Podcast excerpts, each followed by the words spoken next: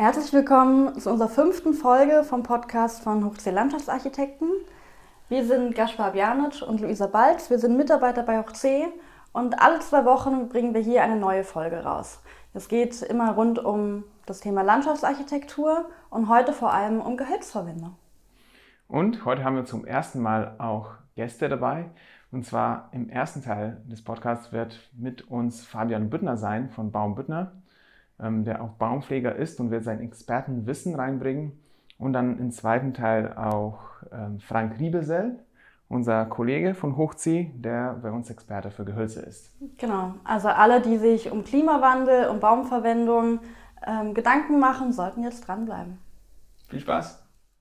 Also wir sind heute hier zum Thema Baum. Das ist eigentlich so ein zentraler Begriff bei uns für Landschaftsarchitekten. Äh, eigentlich das Material, womit wir arbeiten, das lebende Material. Und ähm, haben wir jetzt heute äh, jetzt mit Schwerpunkt, weil Schwerpunkt Baum ist. Wir sind ja mit Klaus hier wie üblich bis jetzt, aber auch heute in anderen Konstellationen. Äh, Fabian Büttner genau. äh, von Baum Büttner, äh, Experte aus der Praxis und Frank Riebesell, äh, unser Kollege, der jetzt hauptsächlich ähm, verantwortlich ist bei uns für die Bäume, für die Pflanzen und auch ein Experte in dem Bereich ist. Und Kaspar Bjanic. Kaspar Bjanic ist auch da. genau, kennt auch ein paar Bäume mit lateinischen Namen.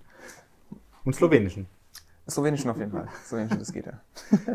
Und wir haben, äh, ihr habt eigentlich auch überlegt, dass wir sozusagen ähm, nachdem wir das Leitbild gemeinsam nachhaltig gestalten, jetzt einmal allgemein durchdekliniert haben, jetzt versuchen wollen, ja jeden neuen Podcast auch sozusagen den Überbegriff äh, zu geben und dann sozusagen in die Tiefe einzusteigen. Dann wäre das wahrscheinlich am ehesten dem Bereich nachhaltig zuzuordnen oder dem Bereich gestalten. Was meinst du? Also ich würde sagen, das passt am ehesten in unser Nachhaltig-Regal. Mhm, mhm. ähm, wobei das mit vielen zu tun hat, viel mit Gestalten zu tun, auf jeden Fall. Äh, da kann auch Frank einiges dazu sagen. Ähm, aber ähm, wir versuchen ja jedes Thema in an von unseren drei äh, Stichworten, Stichworte in unseren Leitbild, also gemeinsam, nachhaltig, gestalten zuzuordnen. Ja. Wenn ich da so ein bisschen Wortspiel machen darf, also Darfst ein, mit einem Baum gestaltet man und ein Baum ist auch nachhaltig und viele Bäume bilden gemeinsam eine große Parkanlage oder bilden gemeinsam ja, einen Wald. Also Wunderbar. Super. Ja, okay, sehr so könnte man das vielleicht auch betrachten. Insofern passt das in alle Themen. Mhm. Ja. Mhm. Sehr gut. Ja, also wir wollten eigentlich auch so ein bisschen damit starten, ähm, aus Erfahrungen aus der Praxis. Ne? Wir, in den letzten Jahren hatten wir ja irgendwie auch äh, schwierige Sommer, es war trocken und ähm, ja, gewisserweise müssen wir auch darauf reagieren als Planer. Ähm, und da haben wir auch gehofft, nochmal mhm. dich zu fragen, so, was die Erfahrungen sind, so, tatsächlich in den letzten Jahren oder was vielleicht auch so, was Prognosen sind ähm, und was ist etwas, was, worauf wir uns äh, einstellen müssen, vorbereiten müssen mhm. als Landschaftsarchitekten, die mit Bäumen arbeiten. Ja, ja also grundsätzlich ähm, kann man schon sagen, dass es eine, irgendwie eine Veränderung gibt jetzt in den letzten Jahren. Also wir beschäftigen uns jetzt seit fünf Jahren äh, mit der Baumpflege und können jetzt nur aus, der, aus den fünf Jahren quasi berichten. Ähm, aber was wir zunehmend merken, ist schon, dass die Bäume ähm, einen sehr starken, also viel Trockenstress haben, weil einfach eben zu viel, also zu wenig Niederschlag fällt. und dadurch auch viele Bäume jetzt äh, absterben. Also vornehmlich äh, Nadelbäume haben es jetzt gerade schwer. Ähm, und eben dadurch, dass die Bäume schon durch zu wenig Wasser oder durch zu hohe äh, Bodenverdichtung oder andere Faktoren, die halt in der Stadt jetzt hier vorherrschen, äh, geschwächt sind, ähm, ist es halt für Baumschädlinge einfacher, ähm, ja, in den Baum einzudringen und der Baum kann da weniger gegen machen und reagieren. Ähm, genau, weshalb das eigentlich dann die Situation nochmal verstärkt. Ähm, ja, und wie gesagt, also wir haben jetzt gerade zu dieser Zeit viele Fällungen. Eigentlich beschäftigen wir uns normalerweise ähm, in der Vegetationsperiode gar nicht mit Fällungen, sondern das machen wir eigentlich äh, ab Oktober, weil wir mhm. jetzt mit, der, ähm, mit dem Vogelschutz ja keine Fällung eigentlich durchführen. Ähm, aber die ganzen Bäume, die abgestorben sind, sind natürlich auch äh, eine Gefahr. Also gerade in Parkanlagen oder in öffentlichen Räumen. Muss man gleich reagieren. Die müssen jetzt halt einfach äh, entnommen werden. Ja. Aber das ist schon erschreckend zu sehen. Also nicht nur Nadelbäume, auch viele Birken, alte Buchenbestände, die jetzt auch schlapp machen. Und, ähm, ja, wo man das eigentlich nicht erwartet hätte, aber ja. Und da kannst du selbst in den fünf Jahren, also du merkst einfach am Anfang, das ist jetzt die letzten zwei, drei Jahre, die letzten drei Deutlich Jahre mehr geworden. trocken, ja. Und da, äh, also die, diesen trockenen Sommer, die, ähm, ja, die zeigen jetzt eigentlich äh, ihre Folgen, würde ich Mhm. sagen. Ja. Mhm. Und ich glaube auch, dass es in den nächsten Jahren noch viel mehr Abgänge gibt. Ähm, jetzt haben wir viel zu tun, auch mit Rußrindenkrankheit. Ich weiß nicht, ob ihr da ähm, auch schon ähm, ja, von gehört habt, aber ähm, Ahorn, der eigentlich, also gerade Bergahorn auch, der eigentlich als sehr ähm, trockenheitsresistent oder auch als guter Stadtbaum äh, gilt, hat jetzt sehr stark mit der Rußrindenkrankheit zu tun. Und äh, es sind auch ganze Bestände ähm, in den Parks, die ausfallen jetzt. Ja. Und äh, das ist auch auf Trockenheit zurückzuführen und, und Schädlingsbefall, der dann stattfinden kann. Ja, hättest du denn Ideen aus deiner Praxis? Du bist ja auch Landschaftsarchitekt, du bist ja nicht nur ja Baumpfleger. noch nicht, ja. Ja, aber angehender Ja, ja. Landschaftsarchitekt. Ähm, aber hast jetzt fünf Jahre deine Baumpflegefirma da geleitet. Hast du denn auch Mhm. Ideen aus deiner persönlichen Erfahrung oder aus deinen Kenntnissen heraus, wie man dem begegnen könnte? Außer nur zu reagieren und die Symptome zu bekämpfen? Mhm. Ja, also ich glaube einfach, dass eine frühzeitige Pflege das A und O ist. Mhm. Also man muss zusehen, dass man die Bäume, die man pflanzt in der Stadt, egal ob das jetzt äh, ähm, Klimabäume sind oder andere Bäume, dass die also erstmal ein Stand, also eine standortgerechte Pflanzung erfolgt und auch eine Pflanzung, ähm, die korrekt durchgeführt wird. Also oft werden äh, zu kleine Baumscheiben verwendet oder nicht das richtige Substrat oder irgendwie der Baum zu tief gepflanzt oder zu hoch. Oder also da gibt es ja auch viele Dinge, die man falsch machen kann. Ähm, also die Pflanzung muss schon mal richtig durchgeführt werden und dann ist es ganz wichtig, auch eine Jungbaumpflege durchzuführen, um eben später starke Schnitte zu vermeiden, also im, im Starkastbereich. Ähm, weil jeder Schnitt ist für einen Baum auch eine Verletzung und jede Verletzung sorgt dafür, dass von außen halt äh, Krankheiten eintreten können. Pilze oder sonstige ähm, Dinge, die den Baum zusetzen. Also es muss einfach frühzeitig und regelmäßig am Baum gearbeitet werden. Und ähm, unsere Erfahrung jetzt gerade im öffentlichen Raum ist es, dass dafür gar kein Geld da ist. Schwierig ist es auch, dass äh, bei Ausschreibungen ja immer ähm, der günstigste Bieter äh, genommen wird. Und der günstigste Bieter ist nicht immer der, der da auch ähm, ja, die meiste fachliche, ähm, das fachliche Know-how hat oder die Expertise oder die Zeit reinstecken kann, für den Preis einen Baum auch wirklich gut zu pflegen. Mhm. Also das, das ist einfach so schwer. Also gerade Straßenbaumpflege ist, äh, ja, ist bittere Arbeit, sage ich mal. Mhm. Also weil wir einfach einen Druck haben, da schnell durchzuhuschen und, und ne, damit es auch irgendwo wirtschaftlich ist. Aber man möchte ja gute Arbeit abliefern und das ist, das steht so ein bisschen, äh, ja, das ist schon ein Spagat, der eigentlich nicht machbar ist. Ja, Pflege ist jetzt tatsächlich nicht nur bei Bäumen, sondern haben wir auch vorher im Gespräch bei einer anderen Folge festgestellt, dass ähm, generell das fehlt, einfach das Betreuen von einem Projekt auf längere Zeit. Es ist immer Mhm. auf, äh, die Gelder sind immer auf Investitionen ausgerichtet. Das Mhm. heißt, es gibt einen bestimmten Zeitraum und ähm, wenn es vorbei ist, ist es dann weg. Ne? Und Ja. vielleicht hat, wenn man Glück hat, hat man die paar Jahre Entwicklungspflege. Ne? Ja, also das Land Berlin hat an der Pflege ja die letzten Jahre ganz stark gespart. Also die haben ganz äh, kleine Pflegeabteilungen Mhm. nur. Sie haben eine bestimmte Kategorisierung, also dass, dass Flächen, die sehr stark im öffentlichen Interesse stehen, dass die häufiger gepflegt werden oder besser gepflegt werden. Aber manche Grünanlagen sehen eigentlich äh, aus wie Brachflächen. Mhm. Also wenn ich das bei uns in Moabit sehe, so manche kleinere Anlagen sind eigentlich, liegen eigentlich brach. Welche zum Beispiel? Ich wohne auch in Moabit, das ist jetzt mal interessant. Ja, beispielsweise Ja. vor, am Wickingerufer vor der äh, Erlöserkirche, da gibt es so ein kleines, kleines Dreieck, ist Ja. keine richtige Parkanlage, da, Ja, da sind mal ein paar Bäume abgestorben, dann wird, Ja. wird mal so ein gest- abgestorbener Baum weggenommen, ja, alles wird von Rankpflanzen Ja. überwuchert, es ist, ist eine Brachfläche, also es Mhm. ist keine richtige Grünanlage. Mhm. Und da der Bereich am Ufer, da sind auch viele Aussichten auf das Wasser jetzt äh, zugewachsen, Mhm. hinter dem Sportplatz. Ich weiß nicht, ob du das kennst. Also äh, das, was mal eine schön ge- gestaltete Grünanlage am Wasser war, ist jetzt zum Wald geworden. Ist Ja. auch schön, dass man da, dass man in der Stadt Wald hat. Ich bin auch so ein bisschen hin und her gerissen. Aber ich denke, wenn ich auf diesem Uferweg lang laufe, möchte ich eigentlich gerne auch auf die Spree und auch aufs andere Ufer gucken. Ja, das war bestimmt auch nicht der Planungsgedanke, dass da ein Wald entsteht. Mit Sicherheit einfach- nicht, mit Sicherheit nicht. Oder Hecken, die nicht mehr geschnitten werden, die so stark auswachsen, dass man, dass man auf dem Fußweg nicht Ja. mehr laufen kann.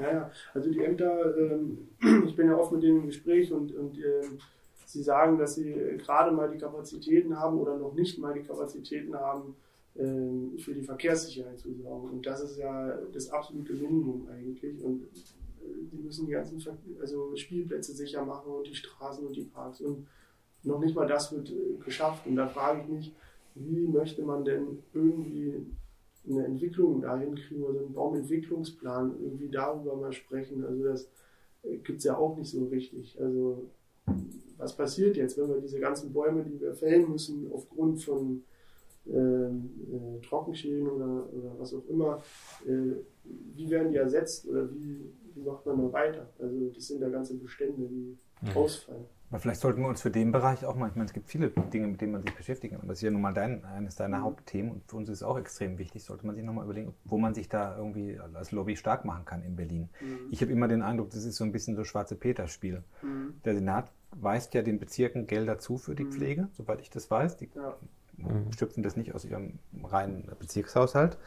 Aber der Senat sagt dann auch, es ist auch die Frage, was machen die Bezirke mit dem Pflegegeld? Die zweckentfremden die dann auch manchmal. Und das wird scheinbar nicht vom Senat kontrolliert. Mhm. Also ich, ich frage mich mal, vielleicht ist das Geld ja auch da. Es gibt nur offensichtlich in den Bezirken unterschiedliche Prioritäten, die dann auch sehr wichtig sind. Also Schulen, Kitas, dass die gebaut werden. Und da gibt es ja so viele Dinge, die so ein Bezirk irgendwie gewährleisten muss. Mhm. Also wie kriegt man das hin, dass da einfach eine Kontinuität an Finanzmitteln zur Verfügung steht und auch fachlicher Kompetenz, um das zu Mhm. gewährleisten? Da, und da wäre eigentlich äh, das ein kon konkreter Vorschlag, dass man mal guckt, wen müsste man eigentlich ansprechen, auf Senats- oder Bezirksebene, um das mal zu thematisieren. Und da geht es eben nicht nur um Bäume. Bei Schulhöfen haben wir das Thema genauso. Da wird uns auch gesagt von den Bezirken, wir haben jetzt die Fördermittel, wir müssen jetzt einen Schulhof sanieren äh, oder wollen den sanieren. Das ist ja auch toll und schön. Aber ich sage Ihnen gleich, wir haben kein Geld für die Unterhaltung. Naja, dann- Oder nur, äh, nur minimale Summen. Wir haben keinen Betriebshof. Dann Haben kriegen wir von den, Menschen, da haben wir dann oftmals ähm, dann auch mit unserem Leitbild Probleme, weil wir sagen, das ist einfach nicht nachhaltig. Ne? Mhm. Und dann bist du mit den, mit den sozusagen Leuten konfrontiert im Bezirksamt, die später dafür zuständig sind, die Flächen mit minimalem Geld zu bewirtschaften. Mhm. Und die sagen dir natürlich, ja, es ist ja schön, was du dir da ausgedacht hast, das kann ich überhaupt nicht pflegen. Mach das mal aus Beton, hat mir tatsächlich neulich mal einer gesagt, bitte machen Sie alles aus Beton, Stahl und streichen Sie das Grün an. Ich habe kein Geld dafür.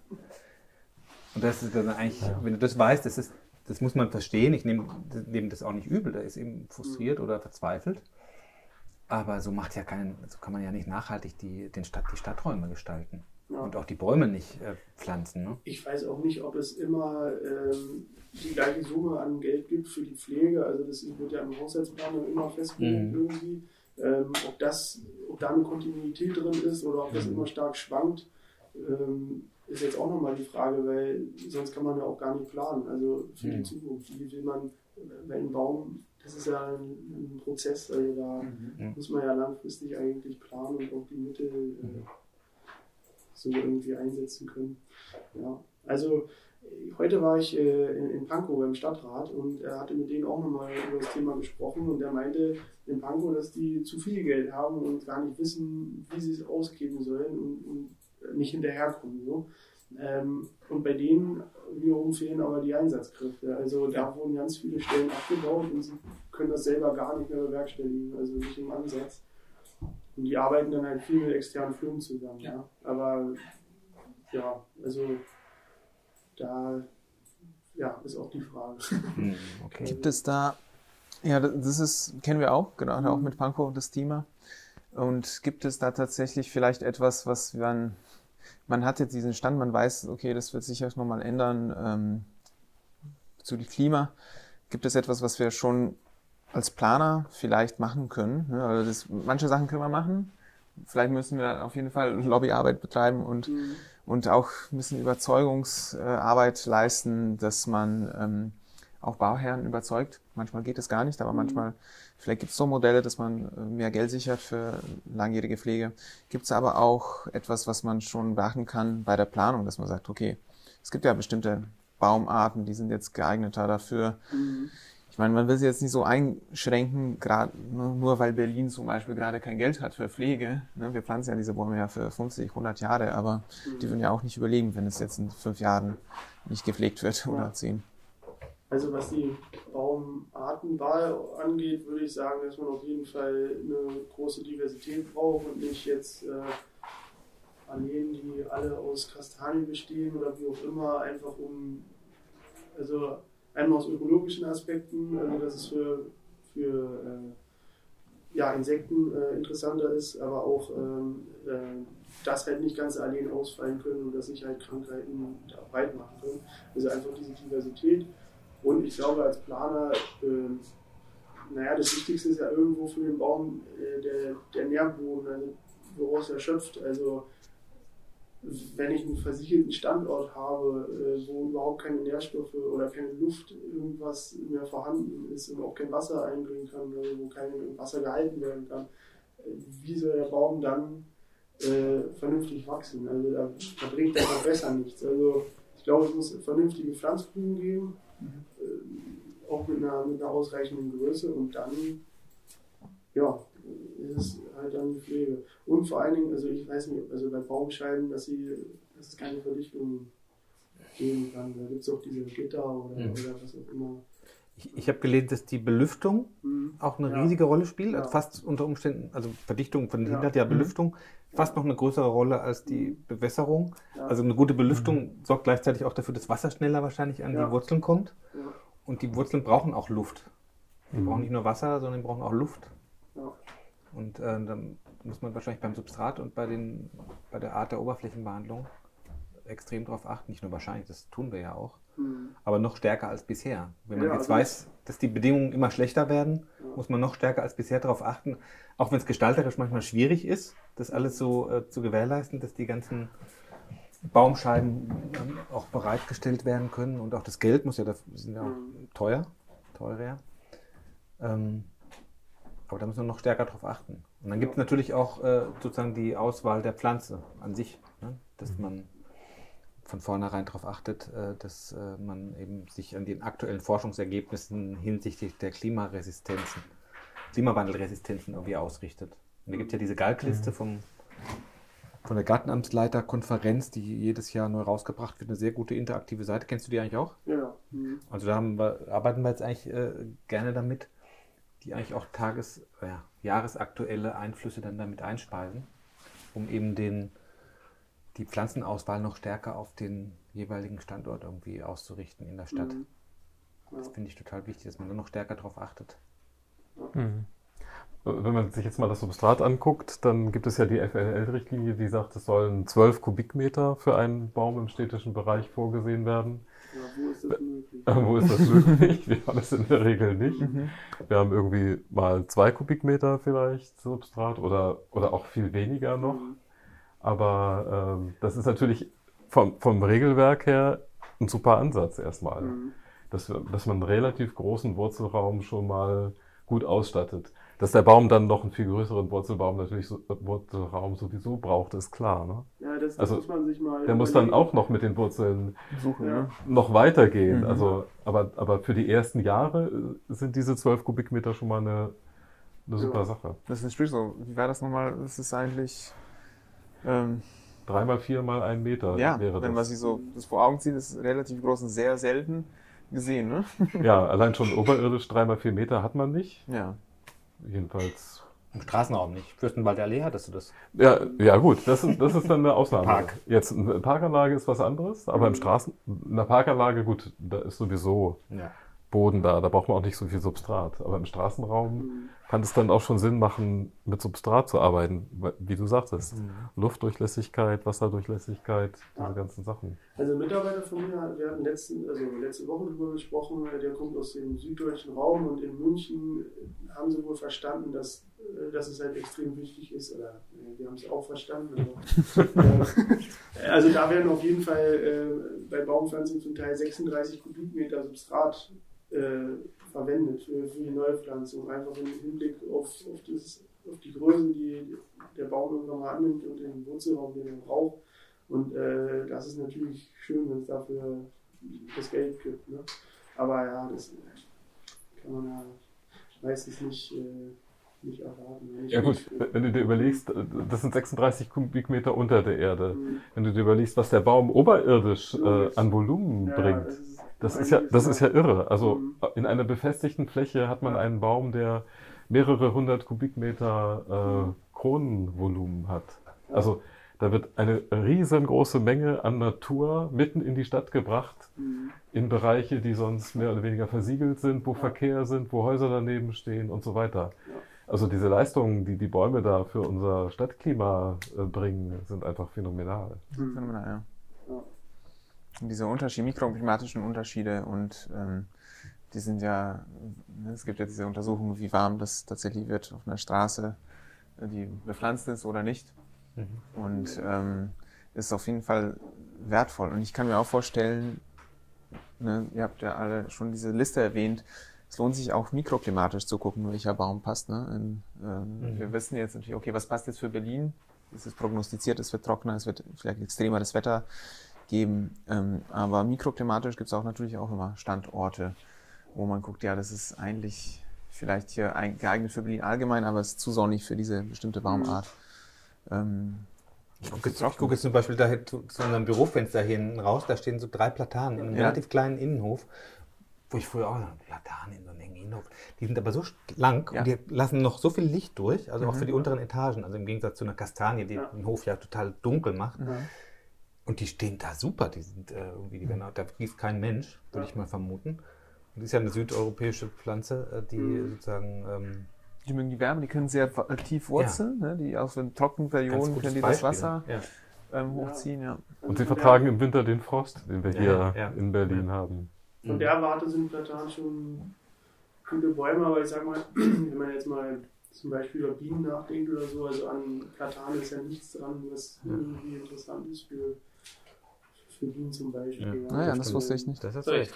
Genau, und Massaria-Pilzbefall haben wir ja auch in Platanen. Das Mhm. Problem, was man gar nicht so gut äh, erkennen kann von unten. Also das sieht man meistens erst von oben. Diese Pilzerkrankung, wo vermeintlich gesunde Äste einfach abbrechen. Mhm. Also Platanen sind auch nicht, Ja, ja. äh, also da gibt es andere Faktoren wieder, wo, wo ne, das ist alles so, so eine Waage, ja. Ja, Na gut, wenn man, wenn man sich die Berliner Straßen anguckt, dann werden ja hauptsächlich Linden, äh, stehen hauptsächlich Linden an den Ja. Straßen. Ja. Die zweite Baumart ist wahrscheinlich äh, Spitzahorn. ja. Also, dass das so wenige Baumarten sind, ist ja, ist ja auch keine schöne Sache. Nee. Und vor allem, wenn es dann mal eine Krankheit gibt, die die Linden betrifft und die möglicherweise Mhm. dahin gerafft werden. Die standen jetzt in den gut. aktuellen Fa- Fachpublikationen, die ich jetzt gerade heute nochmal in Vorbereitung auf den Termin gelesen habe, sind viele Lindenarten auch tatsächlich kritisch als äh, unter den Klimawandelaspekten Ja. zu sehen. Der häufigste Es Baum. sind, würde es sind trotzdem viele noch als gut geeignet äh, Ja. benannt, was ja in der Galgliste selten ist. Es gibt wenige Bäume, die als gut geeignet bezeichnet werden und da sind mehrere Linden dabei. Also gut, Aber, nicht, nicht also, alle. An Linden haben wir jetzt auch beobachtet, dass äh, viele Linden jetzt eine Wipfeldürre haben, also dass wirklich im Feinastbereich außen Totholz gebildet wird, was eigentlich für Bäume ja unüblich ist. Das Ja. ist ja eher unten da, wo kein Licht mehr rankommt und ähm, dass es wirklich im Außenastbereich ist, dort wo auch Sonne rankommt, äh, ist auch ein Zeichen, dass die Linden schon auch zu kämpfen haben. Und ähm, wir hatten jetzt in Steglitz 10 noch viele Straßenbäume, Linden, die komplett behangen waren mit Misteln. Also komplett. Also da, die mussten wir fällen, weil es gab keine Möglichkeit, die da irgendwie wieder her, also herzurichten. Es waren ganz schlechte Standorte auch, total extrem. Gar nicht mal so schlechte Standorte. Das war ein Grünstreifen äh, mit einer Breite von ja, sechs Metern oder irgendwas und da standen die drin. Also warum das jetzt genau an der Stelle so stark aufgetreten ist, kann ich nicht sagen, aber ähm, da sind wir auch ein bisschen stutzig geworden, weil die Hunde ja eigentlich so immer kommuniziert wird, aber ich, ja, Gut, also wenn man jetzt sieht, was aktuell an Bäumen gepflanzt werden, dann ist das aber schon eine große Menge an verschiedenen Arten. ja, Also das orientiert sich nicht mehr an diesem Bestand Linde und Ahorn, sondern es ist ein großes Spektrum. ja, Was ich, was ich in Mitte sehe, Berlin Mitte, im ga- gesamten Bezirk, ja, das ist schon sehr, sehr divers. ja, genau. Also ich denke, da, da sind die Grünflächenämter auch schon auf dem richtigen Weg. Ja. Ich weiß nur nicht, ob es da wirklich einen Baumleitplan gibt. Also, so, nee, also das, das wäre ja eigentlich mal etwas, was man entwickeln sollte. Vielleicht auch eine Identität zu schaffen und vielleicht Quartiere zu stärken oder irgendwie. Mhm. Also ich habe den Eindruck, es wird irgendwo irgendein Baum Ja. Irgendwie Ja, gepflanzt. guck mal, in Egal. Neukölln, in Neukölln war das. Wir müssen nochmal mit äh, Neukölln sprechen. Da war das doch im Gespräch. Die wollten Ja. doch so einen Baumleitplan machen. Ja, sie Ja. haben ja keine Zeit, diesen Auftrag Nee. zu betreuen. Also DSCNOV hat auch schon den Wunsch geäußert und äh, das wäre ein Thema für eine Masterarbeit vielleicht. mal. Aber, ähm, ne, also, weil, ja, das ist ein Thema für uns. ja, oder, ja. Also ich würde mal sagen, wir sollten da mal Fabian dranbleiben und das mal Ja. äh, offensiv bewerben und vielleicht die Kompetenzen zusammentun. Vielleicht müssen wir noch Ja. einen dritten dazu nehmen oder so und dann nochmal offensiv auf die Ämter zugehen Mhm. und Ja. denen das anbieten. Das Ja. muss ja nicht auch, äh, also dass man einfach dafür sensibilisiert und Mhm. Masterarbeit sicherlich gut, aber ich glaube, das muss jetzt schnell gehen. Ja. Ja.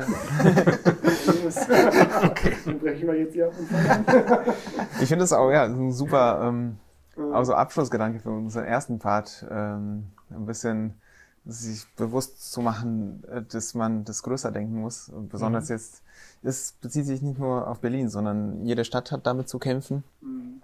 Und es gibt sicherlich schon Städte, die das haben. Ich meine, es gibt die. Ähm, und es wäre auch schön, das in Berlin schnellstmöglich hinzukriegen, weil wir müssen uns ja anpassen und ähm, ja, Masterarbeit und gleich um, umsetzen, finde ich einen guten Mhm. Ansatz. Ja, ich denke auch. Okay. Ja, vielen Dank, Fabian, dass du bei uns Prima. warst. Danke für deinen Input. Ja. Ja, super. Und ähm, wir sind jetzt in den zweiten Teil von unserem heutigen Podcast zum Thema Baum. Jetzt in unseren internen Runde.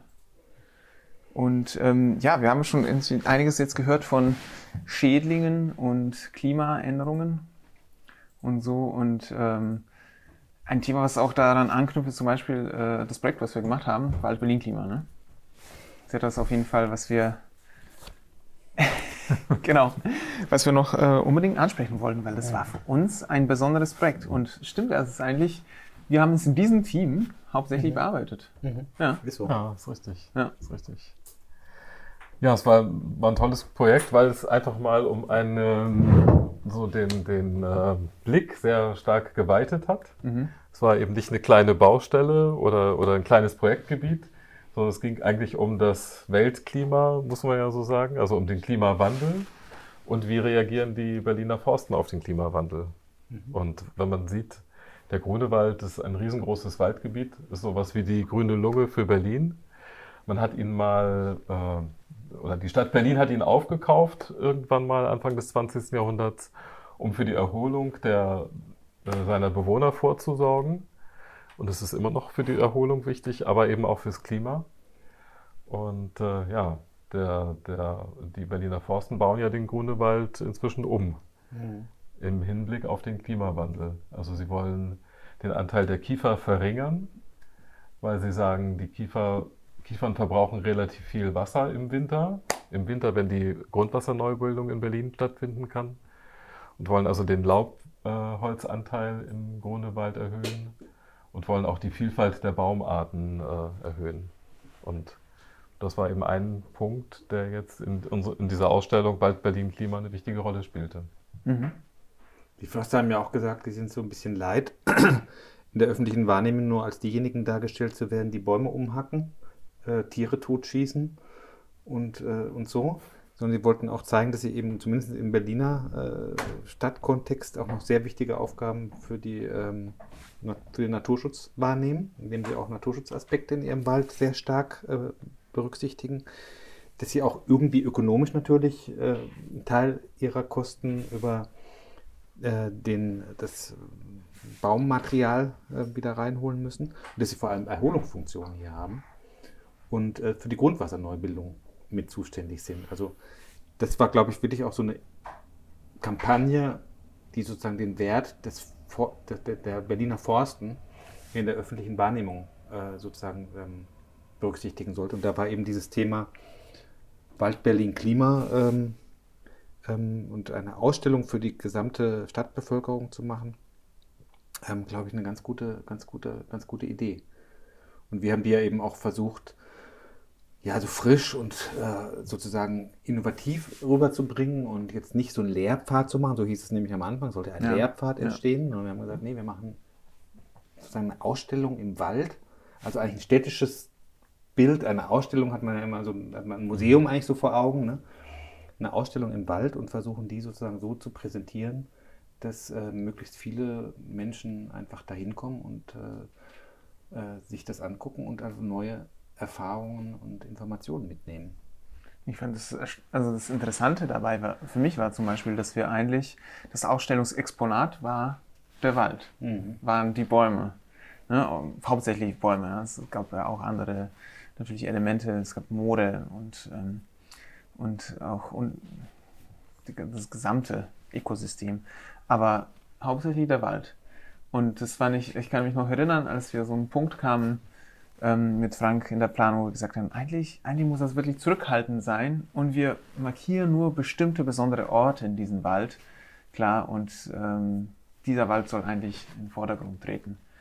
Und ich glaube, das ist schon schön gelungen. Mhm. mhm. Also es ist tatsächlich, es ist ein spannender Teil des Waldes.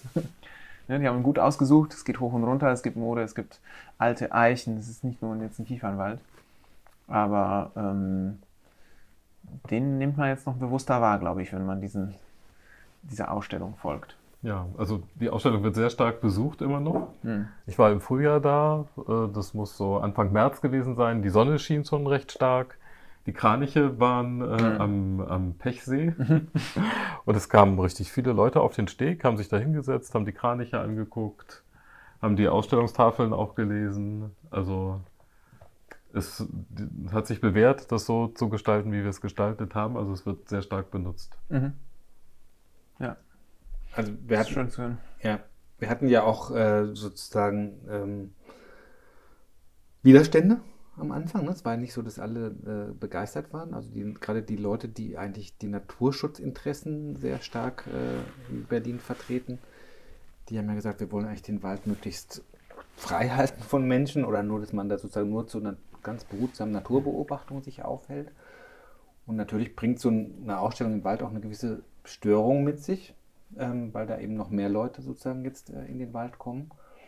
Und darum haben wir ziemlich dafür gekämpft, dass wir alles, was wir da im Wald tun, so behutsam wie irgend möglich machen. Wir haben zum Beispiel die ganzen Fundamente, die dort äh, verankert wurden, mit, mit Schraub, äh, Schraubfundamenten ausgeführt, die man dann in fünf bis zehn Jahren, wenn die Ausstellung wieder dem Wald entnommen werden soll, das ist ja das Ziel, eine reversible Ausstellung, eine temporäre Ausstellung, können die sozusagen ohne, dass da Schäden zurückbleiben, im Wald wieder abgebaut werden. Dann haben wir mit natürlich, natürlichen Materialien, die in der Region vorkommen, vorrangig gearbeitet. Und es war schon viel Überzeugungsarbeit auch notwendig, um die ähm, Leute, die eigentlich nichts im Wald stattfinden lassen wollen, was mit vielen Menschen zu tun hat, zu überzeugen, dass es jetzt in dieser Phase, wo wir vor ja, epochalen Umwälzungen stehen im Klimawandelbereich, dass das einfach eine notwendige Intervention ist, um die Menschen zu sensibilisieren. Und ich glaube, jetzt würde das auch ganz anders aussehen. Jetzt hat sich in den letzten Jahren da nochmal ein ganz anderes Bewusstsein mhm. gebildet in der mhm. Öffentlichkeit durch Fridays for Future, Extinction mhm. Rebellion. Diese ganze äh, Weltklimawandel-Thematik ist so ins Bewusstsein auch der jungen Menschen jetzt reingesickert.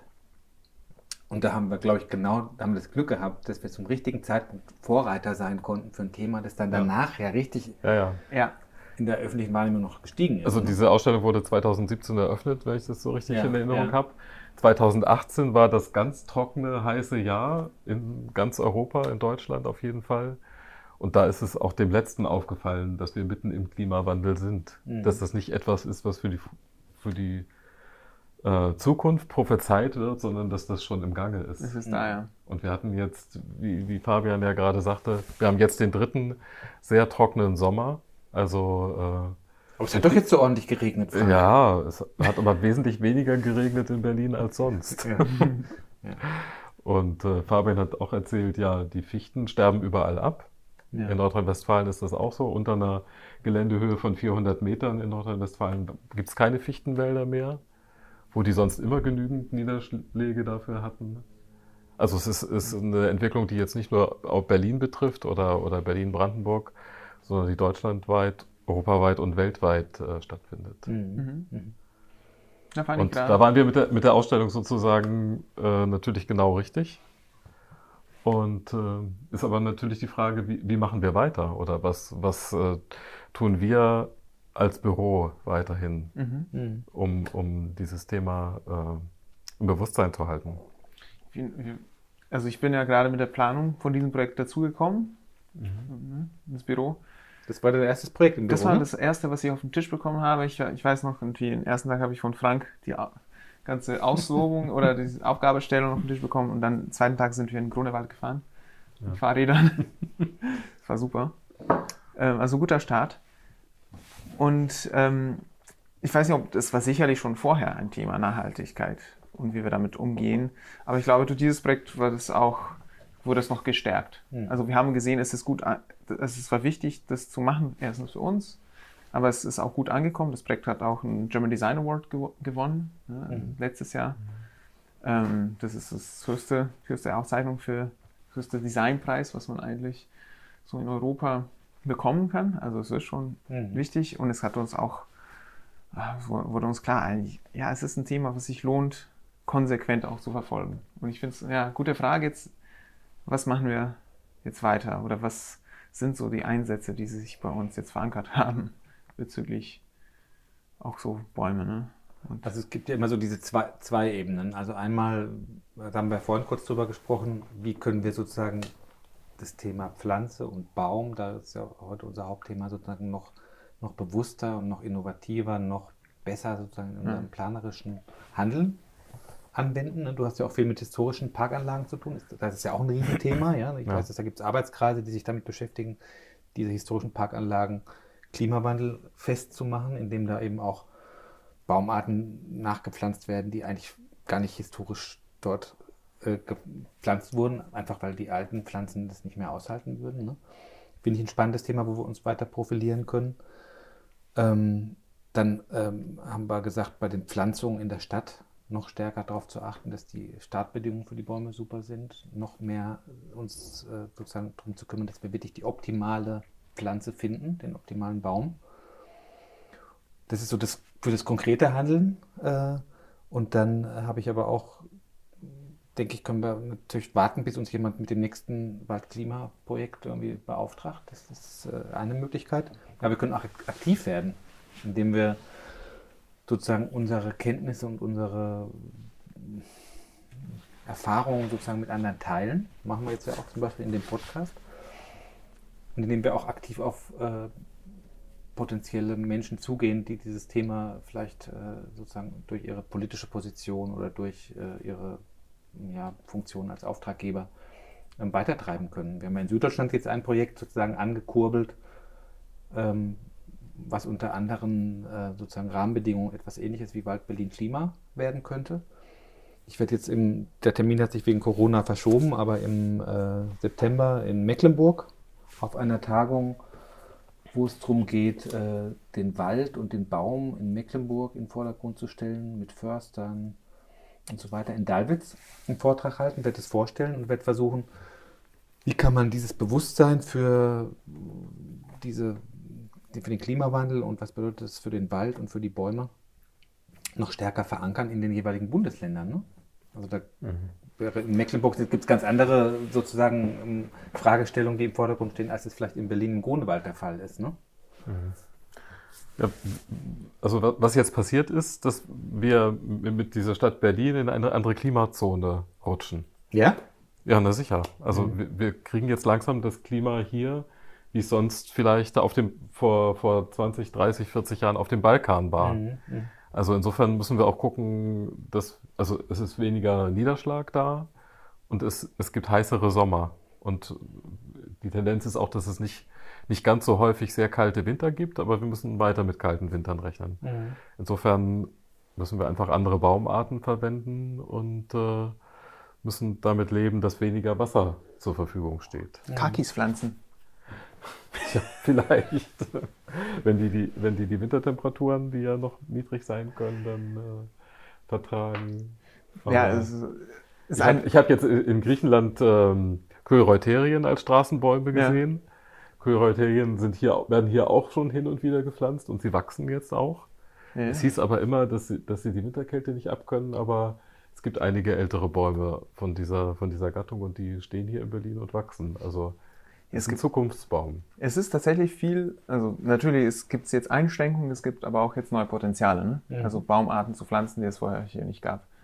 Also es ist, natürlich kann man es, es ist immer schwierig, jetzt so ein Ökosystem einfach was Neues reinzubringen, aber wenn sich das ganze Ökosystem ändert durch äh, eine Klimaänderung, wenn sowieso auch andere Insekten kommen, es wird sich alles ändern.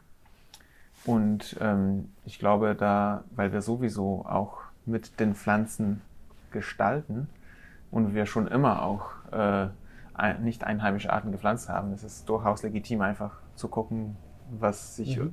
Möglichkeiten für uns anbieten. Ja. Wichtig ist der Umgang mit dem Wasser. Mhm. Ich meine, da, da gibt es ja auch schon äh, Änderungen jetzt. Es wird sehr viel darauf geachtet, dass das Wasser im Plangebiet zurückgehalten wird und dass es nicht abgeführt wird. Aber das ist eben für uns auch insgesamt als Stadt lebenswichtig, dass wir das machen. In Berlin ist das auf alle Fälle so. In äh, ländlichen Regionen habe ich zum Teil das Gefühl, da ist das noch das Bewusstsein noch nicht ganz so angekommen. Ich hatte jetzt ja in Mecklenburg auch äh, da gerade die Thematik da äh, zwischen Güstrow und Rostock, dass da nach wie vor eifrig da die Flächen trainiert werden. Und Moore, das, konnte, das war nicht zu unserem Hauptthema, sind in Mecklenburg der größte CO2-Emittent. Die- Also die trocken, die, Die schon trocken vor Jahrzehnten trocken, Ja, ja. seit Jahrzehnten trocken fallenden Moore. Ähm, und bei den Bäumen müsste man einfach gucken, wie kann man da innovative äh, sozusagen ähm, Konzepte entwickeln. Und ähm, wir haben zum Beispiel da in Mecklenburg haben wir jetzt so ähm, Esskastanien gepflanzt. Ne? Da wäre ich gar nicht drauf gekommen, aber die wachsen super. Ja. Und die werden vielleicht so ein 30 Grad Winter, Minusgrad Winter, werden sie vielleicht Schwierigkeiten kriegen. Aber die, äh, das ist ja eine Pflanze, die hätte ich jetzt nicht unbedingt im Norden Deutschlands vermutet, aber die wachsen da super. Und äh, das ist ja eigentlich eine, ist ja eine heimische Pflanze, nur dass sie halt hier in der Region nicht, also sie ist, sie ist hier nicht heimisch sozusagen, aber sie ist in, Südlich, in Süddeutschland gibt es sie ja schon äh, seit äh, 200 Jahren oder so, ne? Ja, schon länger. Seit der letzten Eiszeit vielleicht sogar. Hat 10.000 Jahre. ja. mhm. Genau. Es ist nicht nur, ja, und das, es ist nicht nur das Klima, sondern es öffnet auch andere gestalterische Möglichkeiten. Ne? Es ist auch spannend, eigentlich plötzlich jetzt was pflanzen zu können, was man vorher nicht konnte. Ähm, auch so Straßenbäume. Ne? Also man ist so auf eine bestimmte, ein bestimmtes Bild gewöhnt, vielleicht hier in der Gegend, und plötzlich hat man die Möglichkeit, nochmal was anderes zu pflanzen als Straßenmauern und es stehen auch plötzlich völlig andere Bilder. Das finde ich auch interessant. Ja, einerseits die Möglichkeit und andererseits aber auch die Notwendigkeit, Ja. andere Bäume Ja. zu pflanzen und möglichst auch eine große Vielfalt Ja. an Pflanzenarten zu verwenden, damit dann irgendwas von dem auf jeden Fall übrig bleibt. Mhm. Ist denn das Besondere jetzt vielleicht auch, wir haben ja vorhin über Geduld und Ungeduld gesprochen, dass wir jetzt da gar nicht so viel Zeit haben wie früher. Ja, also ich meine, es gibt doch wahrscheinlich viele Listen, die jetzt auch noch sozusagen in den Bezirksämtern bei den, bei den Pflanzempfehlungen, bei Bebauungsplänen zum Beispiel äh, gefordert werden. Da stehen Pflanz heimische Arten drin, ne, die du pflanzen musst, um sozusagen einen Ausgleichsbaum zu pflanzen. Und meine äh, Erfahrung ist ja, dass diese Listen nicht sozusagen jährlich aktualisiert werden und es einen längeren Zeitraum braucht oder viel Überzeugungsarbeit oder tolle Leute im Bezirksamt, die dann mit solchen äh, Listen auch innovativ umgehen. Ne? Und eigentlich müssen wir, ja, das ist ja die, die Entwicklung der, äh, der, des, äh, des, oder die, der Klimawandel schreitet ja so rasant voran, dass wir eigentlich jetzt gar nicht die Zeit haben, jetzt sozusagen noch jahrelang zu forschen. Wir müssen eigentlich jetzt die Forschungsergebnisse, die wir haben, und die aktuellen Erkenntnisse relativ schnell umsetzen, um da irgendwie äh, drauf zu reagieren. Das ist natürlich jetzt in einer Stadt wie Berlin, die, die so starke versiegelte Flächen hat, nochmal besonders extrem, weil Mhm. hier die, die äh, Hitzetage im Sommer besonders stark Mhm. zunehmen. Ich Stimmt. denke, in Brandenburg ist es nicht ganz so stark, weil dort sehr viel weniger versiegelte Flächen sind und noch große Waldflächen, die auch diese, diese Klimaänderung so ein bisschen abpuffern. Aber in Berlin ist es extrem, denke Mhm. ich. Also in Berlin können wir mit heimischen Arten nur noch zum Teil arbeiten. Viele heimische Arten funktionieren nicht mehr mhm. äh, auf innerstädtischen Standorten oder gerade auch an Straßen mhm. oder sowas. Mhm. Gibt es schon so eine Baumart, wo du sagst, beim nächsten Mal pflanzen wir lieber das? Ja gut, im, im Kosmosviertel haben wir uns mit der für den Baumschutz zuständigen Frau schon geeinigt, dass wir klimatolerante Arten pflanzen mhm. sollen. Also zum Beispiel? Äh, Chloreterien zum Beispiel. Chloreterien, alles klar. Die äh, Blasenesche heißt sie, mhm. glaube ich, auf mhm. Deutsch. Mhm. Oder Platanen, ähm, Resisterulmen, mhm. also verschiedene Arten, die, die besser angepasst sind. Mhm. Also sie wollte nicht, dass wir heimische Arten pflanzen. Das war für sie gar kein Thema mehr. Mhm. Weil sie sagte, bestimmte Arten lassen sich nicht mehr pflanzen. Sie sagte, Birken, mit Birken wird es extrem schwer, die überhaupt noch hochzukriegen. Ach, schade. Ich mag Birken. Ja. Aber es gibt ja auch Arten, die, ähm, ich meine Birken, Sorten, nee, Arten. Ja, ich denke, außerhalb der Stadt ist das nochmal ja. was anderes. Aber wie gesagt, innerhalb mhm. der Stadt sind, sind, die Hitzetage so stark, mhm. dass das schon eine sehr starke Veränderung bedeutet.